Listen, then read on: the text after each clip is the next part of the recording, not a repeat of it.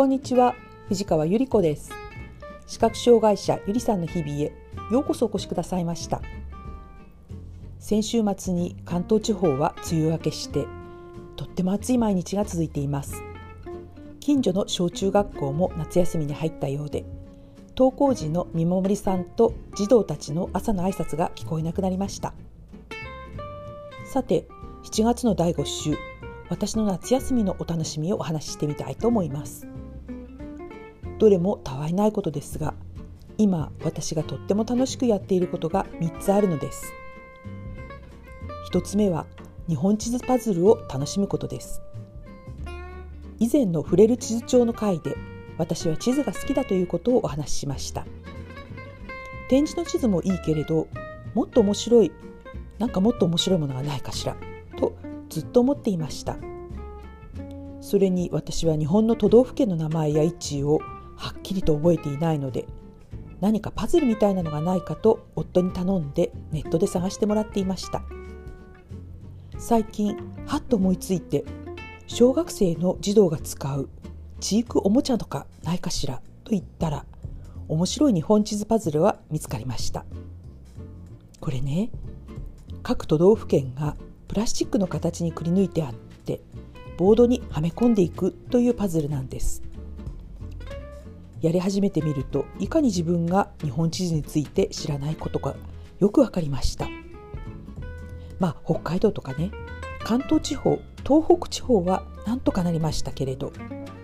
北陸近畿山陰山陽九州に至っては何一つパズルがはまらないんです。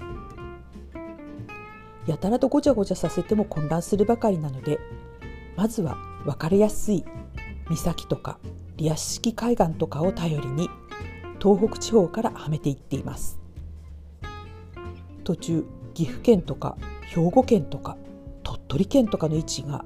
私の想像とは全然違う位置だったりして本当に驚いています。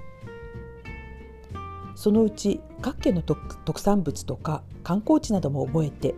地図上で旅行した気分になりたいなと思っています。2つ目は点字のアルファベットと各種の記号を集中的におさらいすることです何か読んでいてふとアルファベットとか記号たとえそれが単なる鍵括弧とか点字の星印とかという記号が出た時に私は未だ混乱して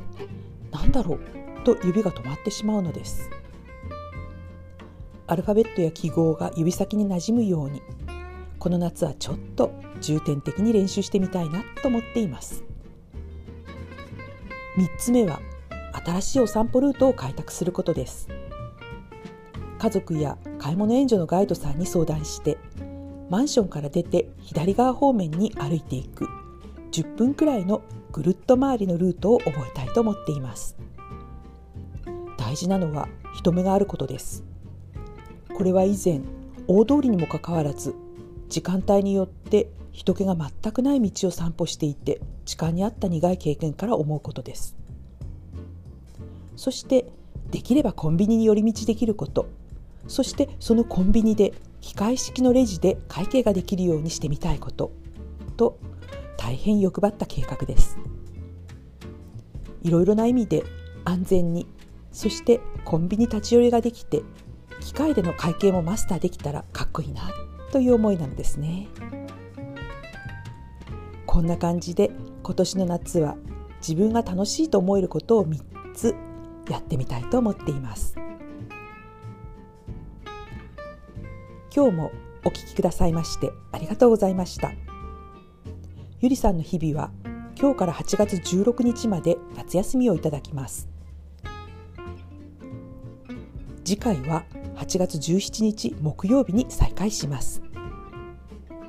皆様の夏がご安全でお幸せでありますよう心からお祈りいたします素敵な夏休みをお過ごしくださいね